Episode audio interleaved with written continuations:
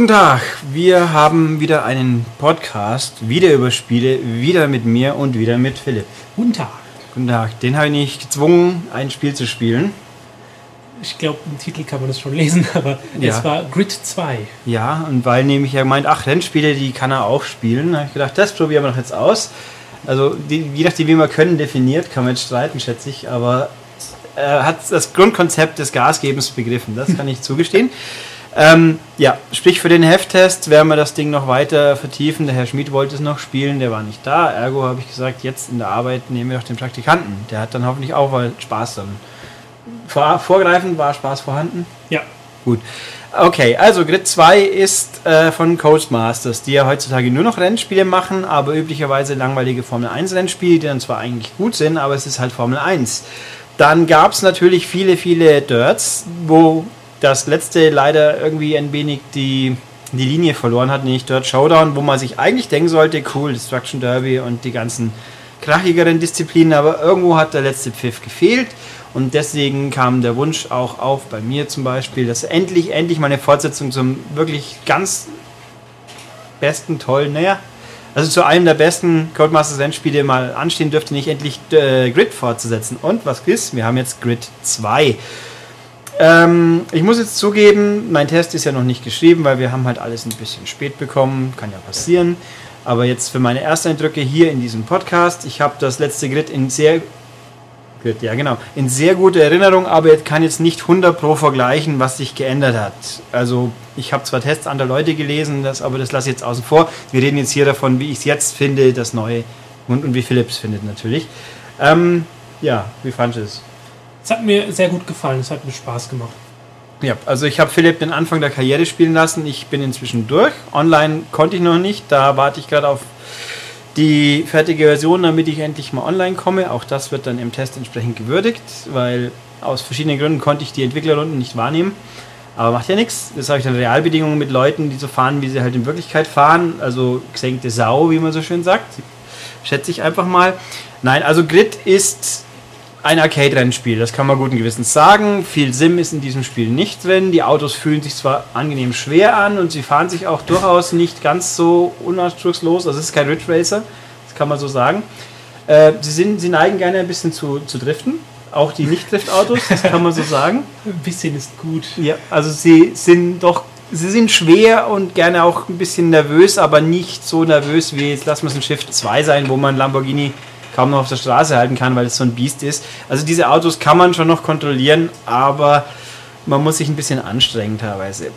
Dann hat Codemasters ja in ihrer unendlichen Weisheit beschlossen, sie müssten alles ein bisschen anders machen wie üblich. Es gibt zum Beispiel keine abschaltbaren Fahrhilfen. Es gibt ein Fahrmodell, das ist für alle. Das Einzige, was man faktisch einstellen kann, ist Automatik oder nicht. Das war's. Keine, äh, keine Ideallinie, keine Bremshilfen, keinen gar nichts. Und das äh, ist gewöhnungsbedürftig, kann man so sagen. Also das, es lenkt sich gut, es ist bloß schade, dass man überhaupt nichts einstellen kann, finde ich. Ja, äh, auf jeden Fall. Also es hindert halt einen komplett Neueinsteiger wie mir. Also ich habe das erste Grid habe ich so ganz wenig ein bisschen gespielt und ich habe äh, und Grid an sich, beziehungsweise Grid 2 geht wirklich halt nicht diesen Simulationsweg. Aber trotzdem hat es mir ein bisschen erschwert, irgendwie in die Sache reinzufinden. Ich habe auch erst mal irgendwie eine Stunde gebraucht, bis ich so ein bisschen das Grundprinzip des Fahrens in diesem Spiel rausgefunden habe. Ja, also es ist, es ist nicht so super leicht reinzukommen, weil, also ganz am Anfang fährt man schon mal, man wird neigeschmissen ein Rennen durch eine Stadt, durch Chicago und dann fährt man noch einen Kurs Indianapolis, glaube ich, eine oder zwei Runden und dann geht es halt in die Karriere. Das Spiel ist wie diverse andere Codemasters-Spiele in eine Karriere eingebettet mit einer Story, aber die ist halt so lall, da ist halt ein reicher Millionär, der möchte die beste Rennserie der Welt äh, schaffen mit Street Racern und deswegen sollst du ihm jetzt die Leute erst überzeugen. Äh, Also Rahmenhandlung kann man eigentlich vergessen, sie ist halt da, um die Menüs ein bisschen, wie soll ich sagen, äh, dass während der Menüs nicht nur Bildschirm da ist. Aber es ist eigentlich, ich finde sie total dünn, sie stört aber auch nicht wirklich. Ähm, das hat zwar das dümmste Product Placement ever, nicht ganz, also es gibt, sie haben Kooperationen mit ESPN, was sich äußert durch ESPN-Werbeschilder manchmal, macht ja nichts, ist ja oft so. Und ein äh, paar ESPN-Einspieler von Sportcenter, also in ihrer Sportnachrichtensendung, wo man zwei Leute hocken sieht, die niemand kennt, die dann kurz irgendwas Nichtssagendes über diese Rennserie von sich geben, das war's dann. Also völlig und vor allem auch stilistisch überhaupt nicht in den Rest passen, weil eigentlich die Menüs relativ Codemasters typisch schon ein bisschen stylisch, aber sie könnten stylischer sein und die Musik halt mehr so loungig. Und dann hast du Sportcenter ein bisschen grell und äh, Krachelmusik. Und denk mal, hä, braucht's nicht. Und vor allem, also ich habe hier die Xbox-Version bis dato nur vorliegen, die hat keinen englischen Ton drauf. Kurioserweise nur Deutsch und Französisch, außer bei Sportcenter, das ist Englisch mit Untertiteln. Ähm, ist jetzt kein Drama, der Deutsche, im Endeffekt hat man ja nur seinen Millionär, der ein paar Sätze sagt und seinen Boxenfunk. Und der erzählt zwar viel Müll, aber in der Qualität, wo man zufrieden sein kann. Also die Synchro ist ordentlich. Ja, also es hat jetzt nicht gestört. Nee, also ich glaube, wenn einen was daran stören kann, dann stört es einen auf Englisch genauso. Wenn halt dein, dein Mechaniker-Mensch irgendein Nichtsagendes, du bist fünf Sekunden hinten, gib Gas oder irgendein so Käse von sich gibt, das nö, ist halt so. Ähm, gut, was können wir denn so sagen? Also Grid hat wie auch der erste Teil viele möchte viel drin haben, hat nicht mehr Destruction Derby, das gab es im ersten Grid, aber sonst sehr viel. Normale Rennen, Zeitfahrten, es gibt in, nachdem er über drei Kontinente unterwegs ist, gibt es auch in, in Japan äh, Driftrennen und Toge, Tush, Tuk, Tuk, wie auch immer. Also Duelle, wo man sich nicht rempeln darf im Endeffekt. Dann gibt es Duelle, wo es egal ist, Hauptsache man gewinnt. Ähm, Zeitfahrten hatte ich schon, ja. Und so Special Events, ja. wo man zum Beispiel einfach Verkehrsautos überholen Richtig. muss. Es gibt äh, Sponsor-Events, wo auch ist, überhole Autos. Da geht's dann, fährt man gegen einen direkten Rivalen und wer mehr Punkte durch Überholen hat, ganz wichtig, nirgends anrempeln, sonst ist die Kombokette kaputt. Äh, so Geschichten oder Checkpoint-Rennen und normale und Elim Elimination-Rennen natürlich alle 20 Sekunden schaltet der letzte aus. So Geschichten sind da drin, ist abwechslungsreich eigentlich, kann man nicht meckern. Kurse sind auch Anzahl der Kurse ist sehr ordentlich. Insgesamt gibt es 80 Varianten in etwas über ein Dutzend Schauplätze, würde ich sagen. Die teilen sich auf in echte, normale Rennkurse. Indianapolis, äh, der in Dubai, dessen Namen jetzt gerade entfallen ist. Den fährt man nur in der Nacht in der Standardausführung. Es gibt Brands Hatch, den man leider nur am Anfang fährt. Es gibt die Algarve in Portugal und es gibt noch einen, den ich jetzt vergessen habe. Sind fünf Kurse. Also das Coole daran ist, das sind, die sind naturbedingt natürlich optisch überwiegend nicht so super spannend, aber sie haben dafür tolle Kursführungen.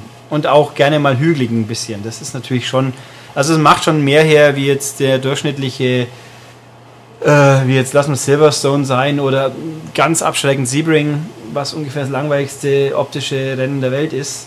Deswegen ist er in Forza so oft. Aber also jedenfalls ja, Dan Greenerwald steht auf Sebring und deswegen ist es drin, weil ja der tolle Flughafen, Asphalt und. Aber es ist halt optisch, das ist so langweilig. Naja, also die sind gut. Dann gibt es äh, Etappenrennen erstmals an Küsten lang, an der kalifornischen Küste, an der Côte d'Azur in, und in Japan halt eher einen Berg runter. Die sind richtig schick, aber auch richtig fies. Die sind besonders fies, weil man ganz gerne mal das Auto einsticht und dann war's das. Und es gibt Stadtrennen, fünf Stück. Es gibt Miami, Chicago, Barcelona, Paris und Dubai, glaube ich. Das sind Stadtrennen. Und die Stadtrennen, also das Coolste an den Stadtrennen ist, es gibt die Live-Route-Variante, da wird dann quasi an bestimmten Stellen vorab ausgewürfelt, scheinbar, oder wer im Rennen, ob es jetzt links oder rechts geht. Es ist absolut nahtlos und wenn man mal ein 10-Minuten-Rennen fährt, was vorkommt, dann fährt man mit Sicherheit nicht die gleichen Runden. Man kommt vielleicht an bestimmten Stellen öfters vorbei weil es sich wieder so ergibt. Aber das ist cool gemacht, ist aber irgendwie auch nach der Hälfte der Karriere fährt man keine Live-Route-Rennen mehr. Das ist ein bisschen komisch. Ähm, Optik, das auch schon mal aufgreifen, sieht aus. Jo, es sieht sehr gut aus. Also ja. es hat mir sehr gefallen, vor allem äh, die Lichteffekte haben mir sehr gut gefallen in diesen in der kalifornischen Strecke an mhm. der Küste entlang. Ja. Die sah sehr schön aus, weil man halt auch ab und zu durch äh, Wald Stücke gefahren ist mhm. und dann waren schon Nebelig ein bisschen. Also, also grafisch, es sieht richtig schick aus, das Ding. Also ich habe so schön gesagt, es hat das, was Gran Turismo und Forza nicht haben, nämlich Charakter. Äh, die Strecken haben einfach Flair. Die sehen einfach cool aus. Die Stadtstrecken ähneln sich zwar teilweise ein bisschen, aber da ist was los, da ist Optik, in der Nacht glitzert und glänzt überall. Tolle Umgebungen, finde ich sehr ansehnlich. Also ist eins der ich würde schon sagen, ist der hübschesten Rennspiel der letzten Zeit. Das kann man auf jeden Fall sagen. Und die, die Küstenstrecken sehen richtig eindrucksvoll teilweise aus. Es gibt auch mal so Effekte, da rennt mal der Eichhörnle über die Straße oder oben fliegt beim, ach der A1, der Red Bull Ring ist es in Österreich. Das war der fünfte richtige Kurs. Ähm, da fliegt dann mal ein großes Flugzeug drüber und zieht so Kondensstreifen nach. Also so Kleinigkeiten neben der Strecke gibt es auch. Die Autos sind auch sehr gut modelliert und sie gehen ordentlich kaputt. Also sie sehen optisch, das Kaputtgehen sieht richtig gut aus. Da kann auch da, gut, Gran Turismo wird auch gar nicht mitreden, das ist klar. Und äh, Forza mit seinen drei Kaputtstufen. Also nein, hier gehen diese Autos gehen kaputt, wie Codemasters Autos kaputt gehen können. Also richtig detailliert und schick. Und je nach Einstellung geht das Auto auch, wirkt sich das aufs Fahren auch aus. Bis zum Totalschaden. Das ist ein bisschen, hat aber auch einen Haken, wo ich dann irgendwann nachher mal dazukomme. Jetzt habe ich zehn Minuten lang nur geredet, was toll ist. Es ist auch ein tolles Spiel, aber es hat leider auch sehr viele Kleinigkeiten vor allem, die kumuliert sich halt doch auswirken und aus dem super tollen Spiel nur ein tolles Spiel machen. Um es so zu sagen. Ja, ähm, also was mir aufgefallen ist als kompletter Neueinsteiger in dieses, ich weiß nicht, das ist eigentlich ein Subgenre, arcadige Simulation, ich weiß nicht ja, genau. Ja, es, es liegt bequem zwischen Ridge Racer und Forza so ungefähr. Also schon Anspruch, aber halt doch noch Arcade. Genau, und zwar ist diese, die, die Fahrphysik und das Fahrverhalten der Autos ist sehr gewöhnungsbedürftig. Und es hat mir jetzt wirklich sehr schwer gemacht, überhaupt erstmal reinzukommen. Ja, also für, für mich als ja, Laie. Ich kann es verstehen. Das sind eben, sie neigen dazu. Am Anfang fährt man auch überwiegend, man fängt in Amerika an, also Karriere schickt einen über die drei Kontinente, Amerika, Europa, Japan. Dann fährt man entsprechend auch nur überwiegend Autos aus diesen Regionen und natürlich Strecken aus diesen Regionen. Ähm, und am Anfang fährt man in Amiland mit, mit, mit irgendwelchen Heckschleudern, die dann doch ganz gerne mal hinten sehr gut rausgehen. Ähm, man gewöhnt sich dran, es ist aber halt sehr biestig, wenn man beim Drift sich ein bisschen verkalkuliert, hängt man ganz schnell mal wo drin. Und die Gegner sind, neigen ein bisschen dazu, aggressiv zu sein. Also die sind schon mal gnadenlos und machen in der Kurve Nettplatz und nehmen dich mit. Oder kann auch passieren, dass sie sich hinten andotzen und dann mal rausdrehen. Also es ist auch da nicht, sie sind nicht ganz so fies, äh, also ohne Gnade wie jetzt bei einem Shift. Da war es wirklich ganz gemein, wenn man Pech hatte.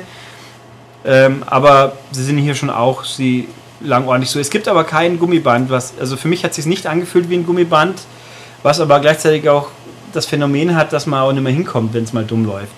Ähm, man kann zurückspulen wieder, wie es Codemasters damals auch eingeführt hat. Standardeinstellung ist fünfmal in einem Rennen. Das, wie ich, da muss ich einen anderen Test, den ich gelesen habe, tatsächlich recht geben. Insofern, es fühlt sich diesmal ein bisschen so an, als ob das einkalkuliert wäre, weil es gibt einfach Strecken, wenn man es nicht auswendig kann, selbst dann, es gibt Stellen, die können einfach so schnell schief gehen, dass man einfach mal ein bisschen anhängt und schon hat sich das Auto gedreht oder man ist in die Wand gefahren. Also das muss man meiner Meinung nach in Kauf nehmen, wenn man das hier spielt. Also entweder, wenn man sagt, Rückspulen ausschalten, dann muss man den Kauf nehmen, dass man oft neu startet. Wenn man Rückspulen akzeptiert, geht ja nur begrenzt oft, dann kann man damit schon umgehen, weil man kann diesmal ganz schön weit zurückspulen. Also man kann immer ganz frei hin und her spulen, es geht einfach rückwärts und auf ein bisschen wie bei Forza. Man steigt wieder ein, wo man drückt, aber man kann jederzeit wieder einsteigen. Ähm, ja, das ist so ein Punkt. Ein Punkt ist auch, also viele, viele Kleinigkeiten, wo ich mir gedacht habe, warum, weshalb, es ginge doch besser, das konntet ihr auch schon besser, die jetzt also beim reinen Fahren nicht so stören. Also das reine Fahren ist dynamisch, macht viel Spaß. Multiplayer kann super viel Spaß machen, auch super lustig sein, hängt davon ab, wo man nach der ersten Kurve steckt, wie es halt so ist online. Ähm, also zähle ich mal ein paar Punkte so auf, die ich jetzt als nicht ideal erachtet habe. Ähm, die ganze Karrierestruktur ist halt ein bisschen banal, kann man mit leben, ist ja schon, ich finde es halt komisch, dass am Schluss dann, äh, mir kam es vorgefühlt, dass man eigentlich fast nur noch durch die Städte fährt und hat keine Live-Routes und auch die Nebenereignisse immer weniger werden. Äh, es kam mir so vor, es gibt immer wieder Rennen, wo der Erste einfach wegfährt. Das Problem hatte ich auch. Also, ja. dass man, man mit Mühe und Not hat man sich nach, nach zwei, drei Runden auf den zweiten Platz gekämpft, merkt aber, dass der Erste halt einfach schon das Rennen längst beendet hat. Ja, quasi. Also man, man ist, es gibt einfach auch, man hat öfters die Situation, wo man genau weiß, man hat eigentlich keine Chance mehr, weil eben es ist kein Gummiband oder nicht so, dass man, wenn jemand fünf Sekunden vorne weg ist, dann gerade in den späteren Jahren der Karriere, die über fünf Saisons geht, dann ist einfach Schicht im Schacht. Dann muss man halt kalkulieren, reicht es. Es ist allerdings zum, in meiner Erfahrung nicht immer der gleiche in einer Rennserie, der immer vorne wegfährt. Also es kann schon sein, dass man mit zweiten Plätzen auch durchkommt, weil halt mal der erste in den anderen zwei Rennen, im dritten Rennen dann bis Fünfter wird zum Beispiel. Das kann passieren. Und der erste Platz ist ja auch nicht unbedingt Voraussetzung, dass man gewinnt, nee. beziehungsweise dass man weiterkommt. Also es reicht eine Top-3-Platzierung. Normalerweise Top 3. Ob es jetzt ganz am Schluss reicht, ist fraglich, schätze ich. Es würde sicher der, der Logik der Karriere widersprechen, aber meistens kommt man unter den ersten drei weiter. Also wenn man nur durchkommen will, geht das schon ganz gut. Wobei ich zugeben muss, ich habe jetzt zum, hier zum Besprechen können die letzte Saison, da habe ich dann runtergeschaltet auf einfach, weil der Schwierigkeitsgrad wirkt für mich ein bisschen unausgeglichen. Alles, was auf Etappen stattfindet, ist tendenziell immer schwerer. Ja, also Kann, sei es die Zeitrennen, um andere Autos freizuschalten, wo das Limit viel enger ist, wie bei einem Oval, bei Ovalkurs, wie beim Rundkurs, oder halt bei den Duellrennen oder bei normalen in einer Etappe, die dann halt vier, drei, vier Minuten dauert, da kann man viel schneller mal, da verliert man einfach tendenziell schneller. Ja, also ich hatte jetzt nicht so das Problem, einfach nur weil ich nicht sehr weit in der Karriere gekommen bin und anfangs auch, ich glaube, relativ viele Rundkurse sind. Aber ich hatte, hm. zum Beispiel, ich glaube, die erste Etappenstrecke, die man macht, ist, ist in Kalifornien. Dieser, genau, ja. ist in diese Kalifornien. Da musste ich extrem viel auch zurückspulen, hm. einfach nur weil wie gesagt, der Gegner relativ aggressiv ist und das Problem ist da auch, dass die Strecken dann meistens irgendwie irgendwelche Sachen bieten, wo man sich das, wo man das Auto ganz schnell überschlägt und ja. keine Chance mehr hat. Aus der Kurve bis hinaus, da ist der Baumstamm und so, so Scherze. Die passieren in den abgeschlossenen Kursen gar nicht natürlich und in den Städten gibt es zwar auch am Ende von Kurven meistens die fiese Leitplanke, die dann reinkommt, aber ähm, ist es alles nicht so grob. Ähm, also das ist, da muss man auch mit rechnen. Dann so Kleinigkeiten, die mich fuchst haben. Es gibt Zeitrennen, die da sich darin äußern, man fährt drei Runden und muss halt schneller sein wie die anderen, die auch auf der Strecke sind. Aber man kriegt keine richtige Zwischenzeit an. Also es gibt, jeder Kurs ist unterteilt in vier Viertel. Und da gibt es auch eine Zwischenzeit, die ist aber klein und pupsig links oben in der Standardübersicht und du kriegst keine Mitteilung oder keinen Vergleich zur Vorrunde, wie bin ich jetzt in Relation. Es ist alles nicht so deutlich, wie es sein könnte. Es bezieht sich auf die, auf die Schadensgeschichte. Ähm, wenn man sein Auto demoliert, kann das, wenn man es nicht abgeschaltet hat, wirkt sich das aus. Man könnte langsamer werden. Man hat vor allem, was man am deutlichsten merkt, ist, wenn man irgendwie ein Rad demoliert, dass man eine Links- oder Rechtszug in der Lenkung hat, eine permanente. Und da, ähm, das wird einem nicht so wirklich mitgeteilt. Manchmal sagt der Boxenfunker, du hast jetzt ein Problem. Manchmal denkt er, du hast ein Problem, du merkst gar nicht richtig, was jetzt los ist. Ähm, manchmal ja, sagt es auch nett und rechts unten in der Anzeige, ja. hat ein Warnzeichen, das sagt, dein Auto geht jetzt bald ganz kaputt. Aber es gibt keine detaillierte Anzeige, was effektiv kaputt ist, obwohl das System das ganz offensichtlich erfasst. Und das finde ich halt auch irgendwo, es ist nicht, nicht zielführend, sage ich jetzt mal. Wieso nicht? Wenn das, wenn das Spiel so ein tolles Schadensmodell hat, wieso erklärt es uns nicht genauer? Ähm, und das finde ich ein bisschen doof. Äh, online. Danke. Wir haben just gerade unsere Online-Grids bekommen, also für den Test kann ich euch dann ganz genau sagen, was Sache ist. Jetzt hoffe ich bloß, dass auch wirklich ein Dings drin ist. Wehe. Wehe, da fehlt jetzt dann der Online-Pass in der Promo, dann wäre ich sauer. Ähm, ist drin, oder? Schaut gut aus. Also bei mir ist er Ja, bei der PS3-Fassung, dann werde ich jetzt hier live äh, nachgucken, was die Xbox-Fassung spricht. Ja, sieht gut aus. Okay. Schön. Gleich mal heute Abend ein paar Autos kaputt fahren. ähm, ja, äh, was war noch? Genau, man gewinnt einen Haufen Autos, die alle schick sind, ähm, die auch Statistiken haben, Geschwindigkeit, Beschleunigung, Leistung und Gewicht und ob sie Front- oder Hecktriebel sind, ob sie Grip ausgeglichen oder was auch immer sind. Ähm, Sache ist, die haben aus einer Klasse, es gibt vier Klassen, die Autos sind eigentlich alle gleich schnell nach dieser Statistik. Und es gibt immer ein, zwei Autos, die einfach von den Balken her einen anschreien und sagen, ich bin viel besser als die anderen alle. So kam es mir zumindest vor. Und äh, man kann nichts tunen. Was ich ja an sich prinzipiell gar nicht so schlimm finde, weil ich auch Arcade-Rennen spielen mag, aber bei dem Spiel kommt es mir halt komisch vor. Wieso kann ich überhaupt nichts einstellen? Wieso sind diese Autos alle so relativ gleich? Äh, ja, wieso habe ich dann so viele Autos? Ja, ich habe auch das Problem, ich bin ein sehr großer Fan von Personalisieren, von irgendwie, was weiß ich, vorne die, die, die die, die Schürze austauschen, was weiß ich, egal. Auf jeden Fall, ich, ich, mag das halt, das Auto so ein bisschen anzupassen. Die einzige Möglichkeit, die ich dort habe, ist wirklich nur den Lack zu verändern. Genau. Und das ist auch das Einzige, was man generell an den Autos verändern kann. Man kann Leistung nicht ändern, man kann, mhm. man kann nichts an den man Autos austauschen. Ja, also es gibt ein paar Situationen, in einer Klasse hat man mal die Wahl, da fährt man diese kleinen, fiesen, super wendigen Teile in Ariel Atom und so ähnliche Autos. Und da merkt man dann, es gibt ein, da war ein Renntyp, entweder nimmst du so einen oder einen schnellen, dicken Sportwagen, der dafür halt jede Kurve nicht sauber nimmt. Und da habe ich schnell gemerkt, die schnellwendigen haben einen eindeutigen Vorteil. Also mir ging es so bei Zeitrennen, sonst habe ich keine Chance gehabt. Ähm, außer man wird weggeboxt von so einem dicken Boller, dann hast du natürlich Pech gehabt. Ähm, die Karriere an sich ist simpel strukturiert. Man spielt man erspielt sich Fans. Auch da hat man, auch da ist komisch, man gewinnt halt Fans durch Rennen und durch Sponsorgeschichten. Vor jeder Saison kann man sich eine Handvoll Sponsoren aussuchen, die dann halt sagen, in diesem Renntyp einmal gewinnen, in diesem, auf diesem Kurs eine Zeit unterschreiten, auf die, in dem Rennen fünf Sekunden vor Gegner X landen.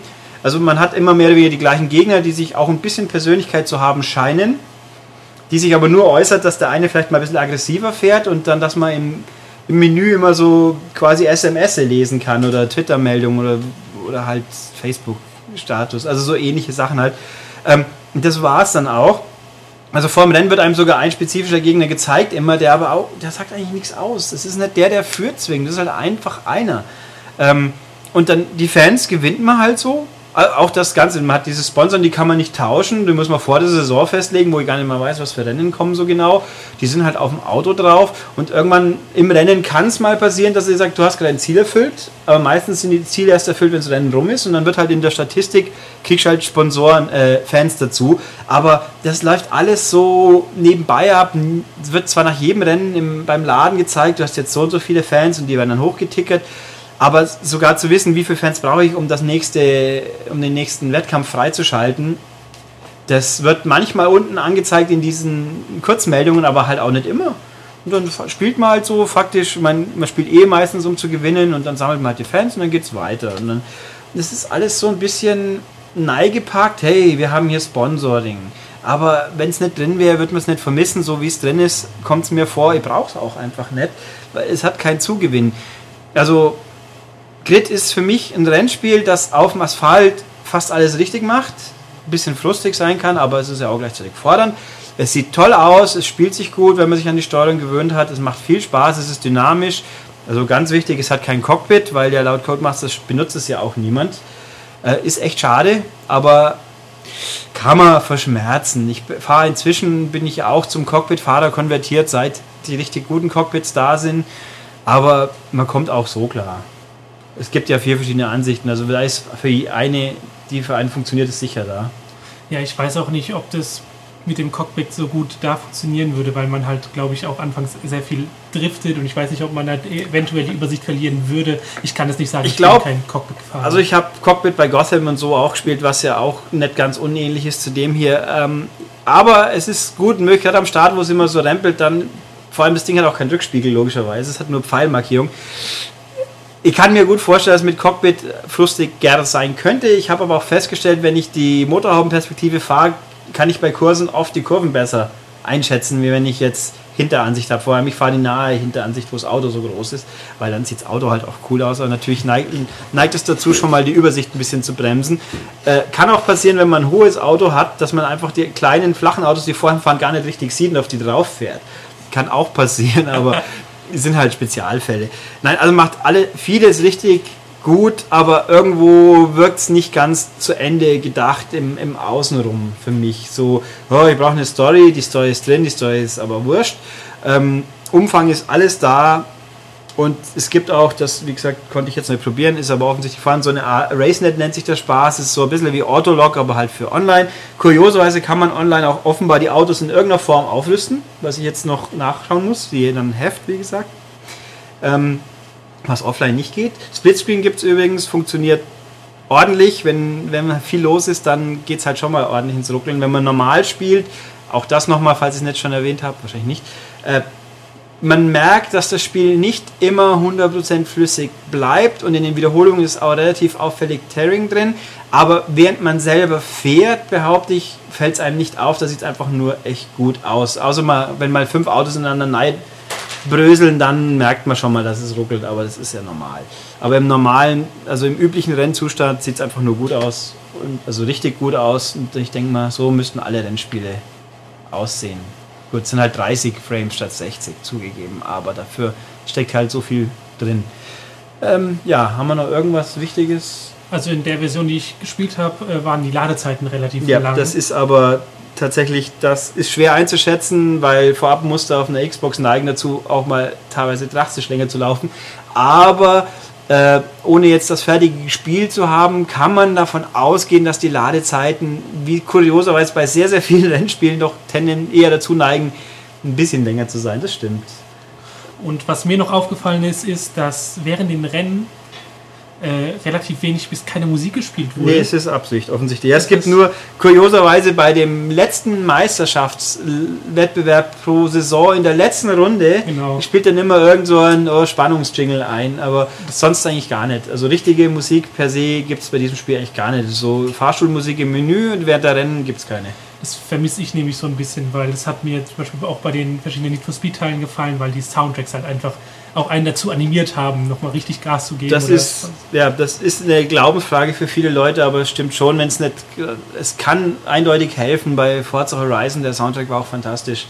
Da gab es nichts. Also, oder bei Test Drive hat der Soundtrack auch viel geholfen, wenn er nicht so kurz gewesen wäre. Das war das Problem. Und ich meine, das Spiel geht ja auch nicht direkt auf die Simulationsschiene. Nee. Also gibt es für mich auch keinen Grund, irgendwie, ja, wir müssen irgendwie im Vordergrund das Geräusch der Autos oder sowas haben. Nee, wobei, also ich habe es mit, ich habe ja an meine Anlage gesteckt, also es, der Motoren sind schön kraftvoll und der Surround Sound ist schön aktiv. Also ab und zu kommt von der Seite dann mal so quasi zuschauermäßig eine Boombox kurz, hört man dann so. Und ist äh, auch ein netter Gag, wenn man durch einen Tunnel fährt, ist dein Boxenfunk tatsächlich gestört ein bisschen. Also schon, naja, also ich finde es ich find's echt ein richtig gutes Rennspiel, wo bloß den Sprung zum fantastischen Rennspiel nicht schafft, weil er einfach irgendwo, ich weiß auch nicht, ich, vielleicht ist Codemasters ein bisschen die Magie abhanden gekommen, aber im Verhältnis zum Dirt Showdown ist es schon wieder so viel besser, das muss man auf jeden Fall sagen.